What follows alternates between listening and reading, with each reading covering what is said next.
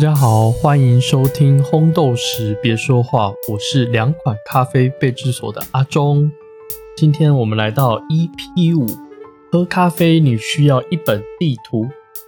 在开始今天要跟大家聊这个话题之前，我想先问一下大家，呃，大家有多久没有看地图了呢？呃，我觉得。现在我们在使用这个地图的习惯跟以往其实有很大的不一样。我说的地图是纸本地图。我记得以前呢，我们大学的时候，那十几个人要去，好像比如说平溪玩。那我记得那时候，因为我带我是带头的人，那我的机车车厢里面，我还要放一本那个大台北地图，是那种八开的，很大一本的这样子，要放一定要放在我的机车车厢。然后那时候好像说，你一个带要带头出去玩的人，会看地图是一个基本的技能。而且，比如说你今天要去平溪，那你要带的地图就是一定要带有包含平溪这个范围，你不能够说买买一个当时候，比如说呃台北市地图，那你可能就到不了平溪，因为平溪它其实不在台北市，它在新北市，就以前的台北县。所以你可能有时候还不只要带一本，要带可能到两本，甚至如果开车出去要到三本地图。那我想这个年代已经过去了，现在大家应该很难想象，因为现在大家所谓的地图一般都是 Google 地图。我们只要在手机里面，我把 Google 打开，那设定好我要的目的地，那接着我只要按下导航，那我就跟着它的指示这样走。就会到我们要的目的地。以前是我们在寻找地图，然后我们在认地图。现在是变成是地图好像在带我们走一样。所以我觉得这个是我我今天要跟大家分享这个主题之前，就是我想到的一个这个地图的习惯的一些差异。那呃，先跟大家分享说。大家知道，我们两款咖啡备制所在今年四月的时候成立，那五月的时候开始正式营运嘛？那在营运的时候，五月的时候我就提出来说，我们今年有一个规划是要做产区烘焙计划。那这个产区烘焙计划是年度的一个计划，那其实也不是年度，是因为，呃，我五月才开始营运嘛，所以五月到十二月。其实总共只有八个月的时间，那这这八个月时间，我打算用每一个月有一个主题产区的方式来跟大家分享，就是我所谓的两款的咖啡。那为什么会有这样子一个计划的构想？缘起当然，呃，一方面是在我投身这个咖啡业以前啊，我今年开始投入这个产业。那在还没有投入这产业之前，我其实就是一个这个咖啡玩家。那我自己在家里烘焙的这个锅数呢，老实说，大概就是一百锅而已。所以就是这样子一个很小量的一个烘焙的样本啊，对一个烘豆师来说，其实是非常非常菜的。我其实还有很多的产区，很多的豆子，还有很多的新的处理法，我可能都很想去尝试。可是我想说，趁着这个机会，那我跟大家其实有点像说，我我在退出这个计划，那我跟着这个大家，跟着这个顾客，我们一起好好的来一个一个来了解这个产区。那我觉得精品咖啡，我今天我们在卖精品咖啡啊，它有趣的地方在于说，其实每一支咖啡都是咖啡农他心血的结晶。我觉得没有一款精品咖啡是说啊随便烘都很好喝的，所以说其实每一款咖啡到我们现在从萨瓦多到肯雅到这个月的秘鲁，其实每一次的产区都带给我们不同的一个想象跟不同的一个呃应该算是困境或是一个要突破的个点。那我在从这里面，其实我慢慢在找寻，说什么叫做两款的一个烘焙架构，或是一个烘焙系统，能够让我们的烘焙能够更加稳定，能够更加的出色。所以我常常说，我永远都在想的是如何烘好下一锅，而不是我去觉得说啊这一锅已经烘得很好，我觉得永远都还有下一锅，我们要把它做得更好。这样，那，嗯，我们刚才说到，我们现在两款这个烘焙计划已经进行到第三个产区了嘛，是秘鲁。那我想有些人会好奇问我说：“哎，你怎么不推那个巴西呀？你怎么没有推哥伦比亚这个产区的主题啊？”哦，其实。呃，其实我我也是有推哥伦比亚咖啡豆，只是我没有把它当做一个主题产区这样子的也来介绍。那其实一方面是我当初在做这个计划的时候，我是想要刻意去安排一些比较呃市场上比较冷门的，或者说对我在这踏入这个咖啡界有独特意义的产区，比如说肯亚。那这是我一方面的想象。跟想法，那一方面我也是，当初我在安排的时候，我发现到说，我们在要想要推这个产区的主题产区的时候，我发现会受限到产季的问题。你今天你推的时间不对，你就没有办法买到新的新产季的咖啡豆。比如说，我们知道这个月的秘鲁，秘鲁它的产季其实是在北半球的冬天啊，也就是在。每年的大概将近年底的这个时间，那这个时候其实新产季的豆子经过处理，然后包装到出口，然后运送到台湾，大概最快最快应该会是在二月左右的时间，那晚一点可能是三月四月。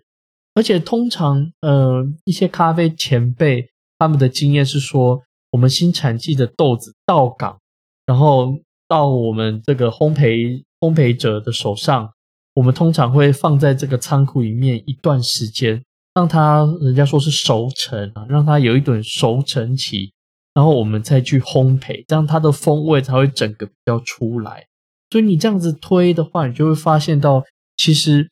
嗯，要设计一个主题产区，然后在这个月好好跟大家介绍，其实也是有很多美角需要去克服、需要去注意的。那。为什么我们今天喝精品咖啡需要认识产区呢？我想这可能要从我小时候的经验来跟大家分享。小时候我记得印象很深刻，小时候就是家大人是不太希望我们去喝这个咖啡的。那直到可能高中左右吧，那我大大人就是说我们的这个心。我们这个身体的这个机能各方面已经比较成熟了的时候，他们才愿意让我们去喝咖啡。那我记得那个时候我们在喝咖啡的时候是没有产区这件事情的。我们只要知道这个即溶咖啡这个咖啡包啊，它上面标的是二合一还是三合一，那这差别就是有没有加糖。那通常小孩子都比较喜欢喝三合一嘛。所以我就会看到，就是家里面常常都是三合一的咖啡包这样子。那那是我喝咖啡的第一印象。我记得到后来的时候，不知道在什么时候开始，台湾慢慢流行，就是说我们喝咖啡，我们先知道说，哎，这咖啡的包装上面有没有讲是不是百分之百阿拉比卡？好像阿拉比卡是一个当时候的一个品质保证。但其实我们现在都知道，阿拉比卡其实只是一个。大品种的一个种种系的一个体系这样子，其实现在我们市面上在喝的咖啡几乎也都是阿拉比卡，所以现在反而是台湾比较不会特别去强调说，哦，我这个是阿拉比卡咖啡豆，因为百分之百是阿拉比卡，这应该是目前市面上一个基础的一个大家共同的点。那我记得再近一点，到我长大了之后。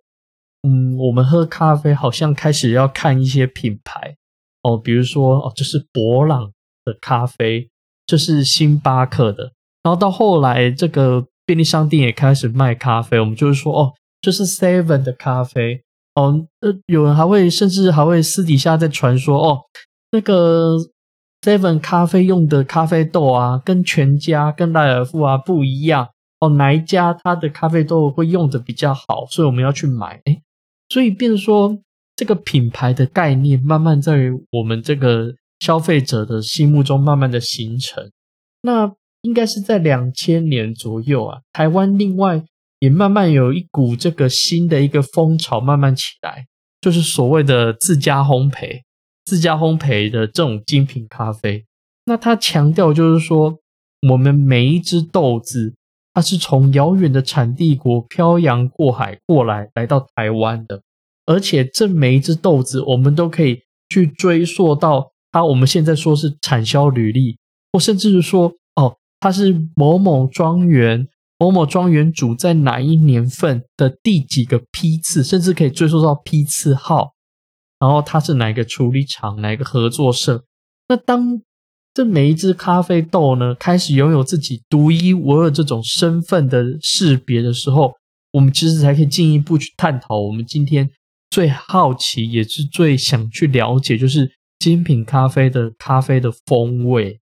所以是我觉得是，当你这个豆子先有了自己独一无二的身份之后，我们才有办法进一步去讨论它的味道。这样，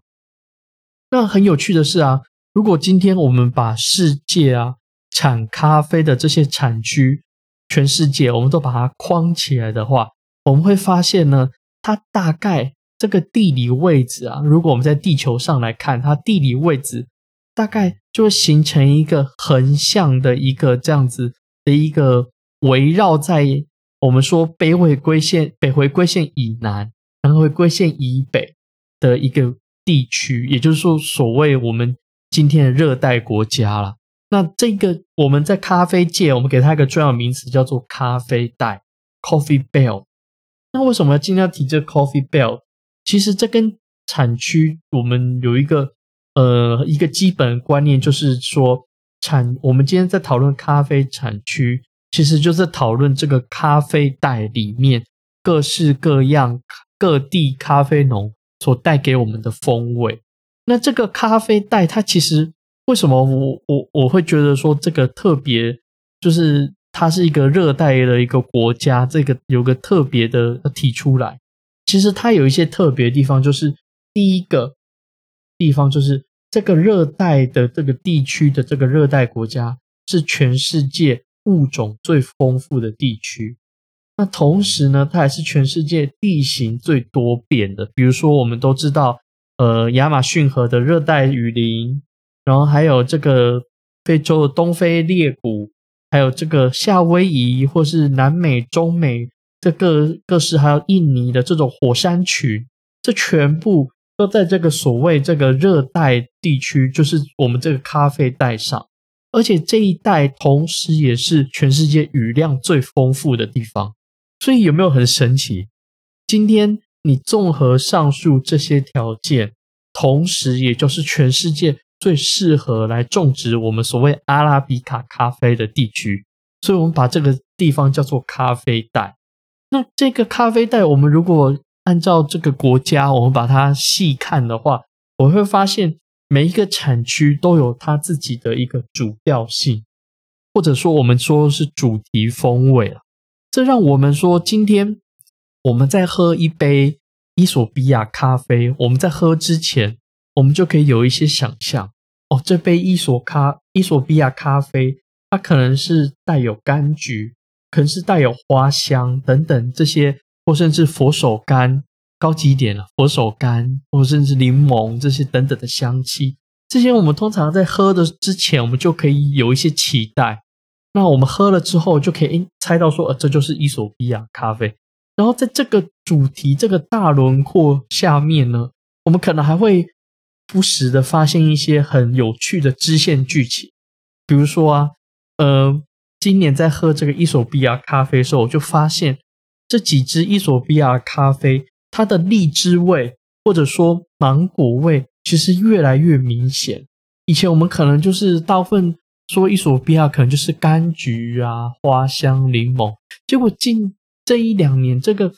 荔枝或是一些比较细腻的这种风味，会我们会慢慢的喝得到。我觉得这种我们原本期待 A，可是同在 A 的底下又带给我们 B、C 等等这种支线剧情，这种感受会带给我们更多的惊喜，那也在让我们喝咖啡的时候会产生更多的乐趣。所以我觉得这种有点互相消长的，呃，互相。互相激荡，互相产生出一种很有趣、很有趣的这种喝咖啡的体验。我觉得这是我我们喝精品咖啡要认识产区的一个原因呢。那为什么要说这些？我们今天我说喝咖啡，你需要一本地图。那这本地图是什么？就是我们今天要跟大家介绍这一本书。其实我自己一直在想说，如果要跟大家介绍几本、推荐几本咖啡的书籍的话，要推荐哪些？然后我第一个想到就是这本书，这本《世界咖啡地图》啊。它呃，如果我们在书店的话，应该很容易就可以看到它。它在书店出现的频率还蛮高的，而且它通常是一本它很大的一本，然后外面是那种精装本的那种可书可印可包起来，然后通常因为这种精装本都会再包了一层膜，所以你看不到里面的内容。但是我很推荐大家去买啊，这一本书它在二零一四年的时候就出版，可是目前呢，我们市面上看到在台湾的中译本是改版第二版。那我买我自己买的也是第二版的这个精装版，它在封面就大大写上说这是全新修订的第二版，而且我后来在查的时候，我才发现这一本书啊，它还有成立自己的一个专属网站，在这网站上面可以看到这本书的一些书评也好，或是一些试读试读版也好，还有一些作者的资讯呢。所以这本书它其实在这一个。世界的这个咖啡圈也好，或是台湾咖啡圈，其实都是相当流行，是觉得都大家都觉得说这是一个必读的书。而且我后来发现，其实很多网络影片里面提到一些概念，或是一些烘豆店的一些产区的一些资讯分享，或甚至我们坊间一些咖啡课程的一些内容，其实很多的。资讯啊，都来自于这本书。我们在这本书的里面都会看到一些类似的段落，所以这本书其实我我觉得很想推荐给大家。那这本书的作者呢，也很有趣啊。这这个人叫 James Hoffman。James Hoffman 呢，他在目今日的这个咖啡界的地位可以说是非常重要。他到现在啊，他应该我们会查他年纪的，但他看起来蛮年轻，应该也在四十几岁吧。那他目前就是在咖啡圈里面还是十分活跃，也是我们咖啡界算是大师的一个地位。可是他其实是在二零零四年的时候才开始进入咖啡业，那短短他两年的时间，他就拿下了比赛的冠军。他是二零零六跟二零零七连续两年的英国咖啡师大赛的冠军，而且他在二零零七年的时候，他荣获是他代表英国嘛去参加这个世界咖啡师大赛 WBC，然后他荣获了当年的这个 WBC 世界冠军。那我们知道，我们台湾的 WBC 世界冠军就是这个 Berg 吴泽林嘛，他也是我们 WBC 的世界冠军，所以他的。James Hoffman 其实他的这个他的咖啡资历其实是相当的显赫，而且他后面呢，他并没有在拿到这个 WBC 世界冠军之后他就停下脚步，而是他还继续的比赛，他后面还继续获得二零零八年英国的杯测赛冠军，还有二零一一年的英国手冲赛冠军，所以这是非常难得，就表示说。这个 James Hoffman 他自己，他其实是不断精进，他在整个咖啡产业里面不同角色、不同身份、不同的技能，他不断在精进。那，呃，他在二零零八年的时候，他自己也在英国跟这个二零零七年的世界杯色赛冠军一起创立了一间叫做 Square Mile 的一个自烘自家咖啡烘焙店。那这一家店在目前在欧洲是相当的知名。那他自己也有开这个 YouTube 频道，其实我到目前我还是我偶尔会去看啊。那我相信台湾很多喜欢咖啡的人也都会去收看他的频道，他频道很有趣，我也推荐大家去看。比如说像这个爱乐鸭，我们上一集聊到这个爱乐鸭，其实我没有跟大家说，就是里面的一些概念或是一些手法，有很多就是也我也是参考他的。影片之后，我自己吸收，然后我去做了一些修改，之后我跟大家分享。那他做了很多，到目前为止他还在继续在做，就是他做了很多一系列跟咖啡有关的，比如说什么终极爱乐压冲煮指南，还有很多这个终极系列啊，比如说什么终极 V 六零充足指南、终极爱乐压，还有这个新手的这个磨豆机的指南，什么终极系列等等，其实都很有趣，而且他也时常开箱一些新的产品，所以嗯，他的频道我很推荐大家去看。好，那回到这本书，这本书呃，我一我们一般在做网站的时候啊，我们都会需要有一个元素，就是网站地图，英文叫 site map。那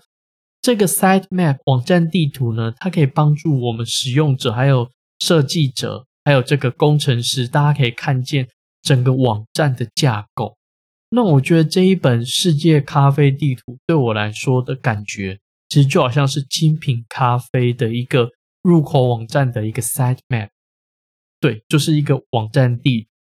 我怎么说呢？其实我觉得它整本书的架构啊，如果我们用咖啡界、咖啡业的这个角度来讲的话，我们这本书它先从这个 James Hoffman 先从这个咖啡树、咖啡种子开始介绍，然后带大家从咖啡的生长过程到整个后置处理，然后到咖啡是怎样交易、怎样出口，然后到我们到这边之后怎么样烘焙？然后烘焙之后呢，我们怎样在桌上去冲煮，变成一杯美味的咖啡？然后再教我们如何去品饮这杯咖啡。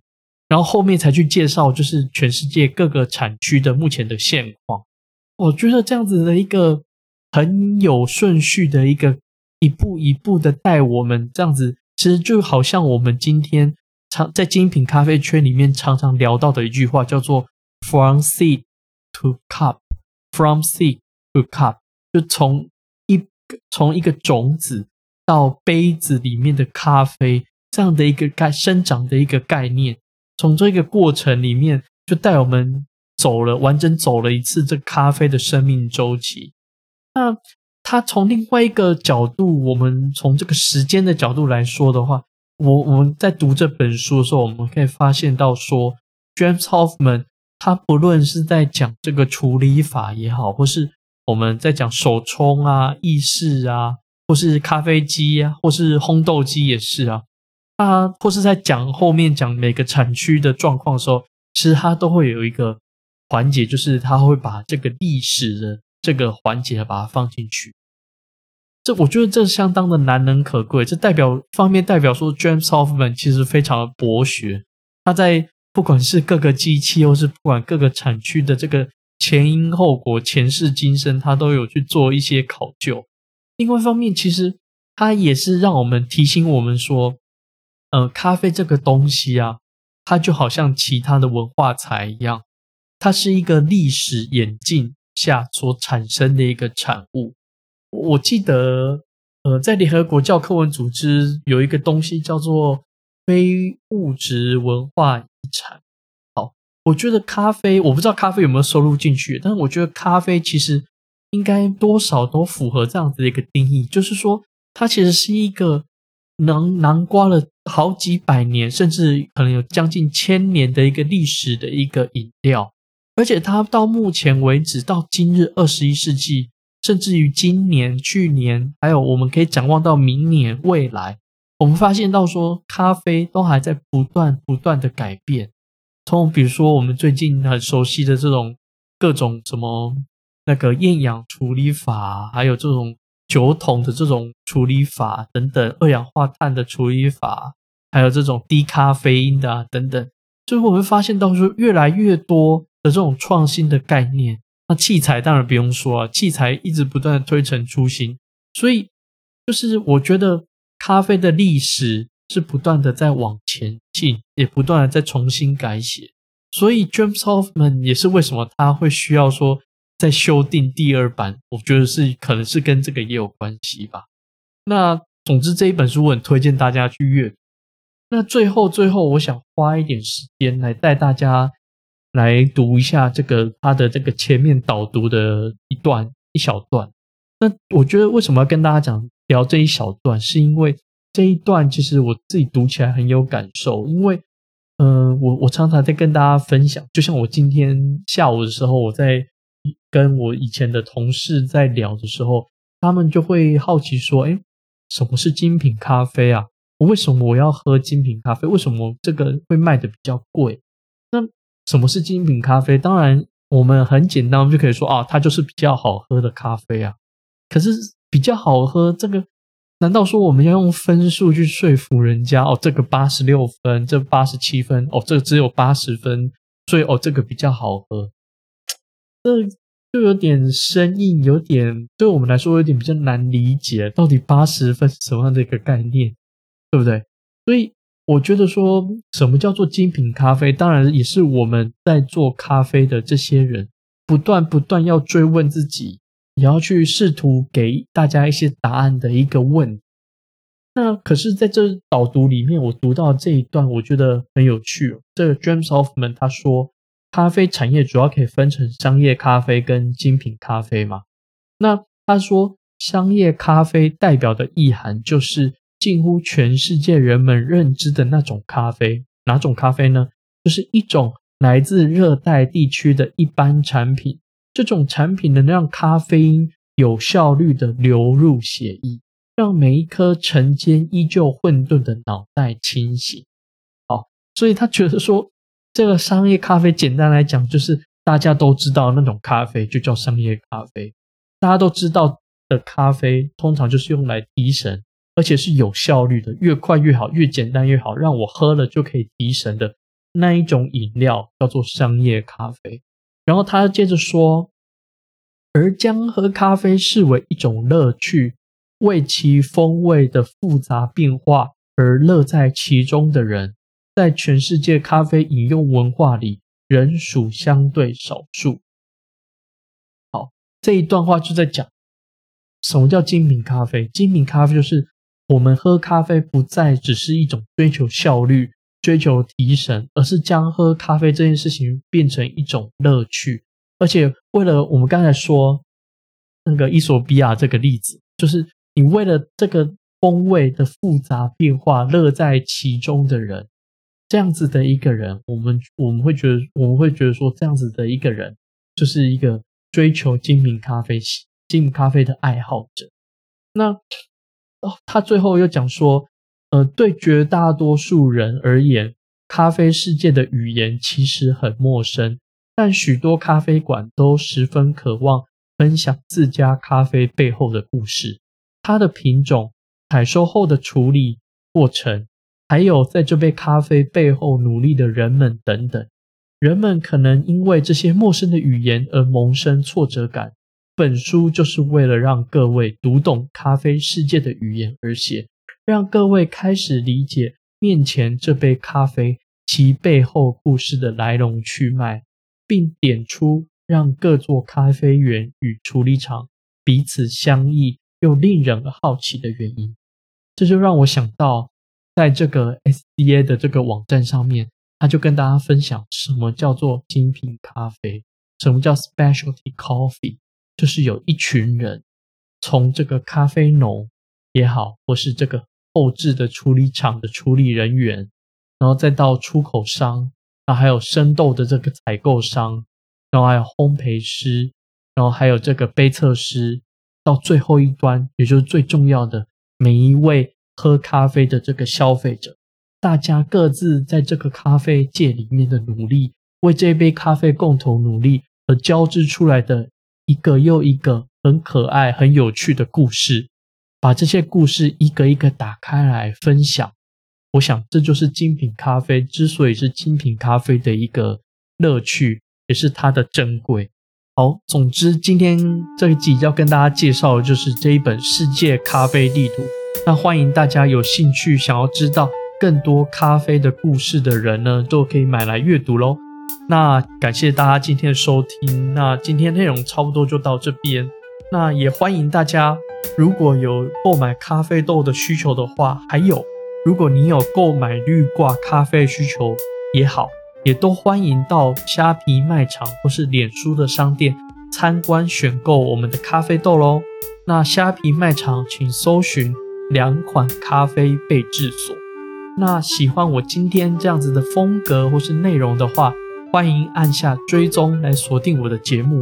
如果有任何想回馈给我的，也欢迎来信 email 资讯呢，我会放在单集资讯和节目简介的地方，或者你也可以私讯我们粉丝专业喽。那大家再见，下次再见喽。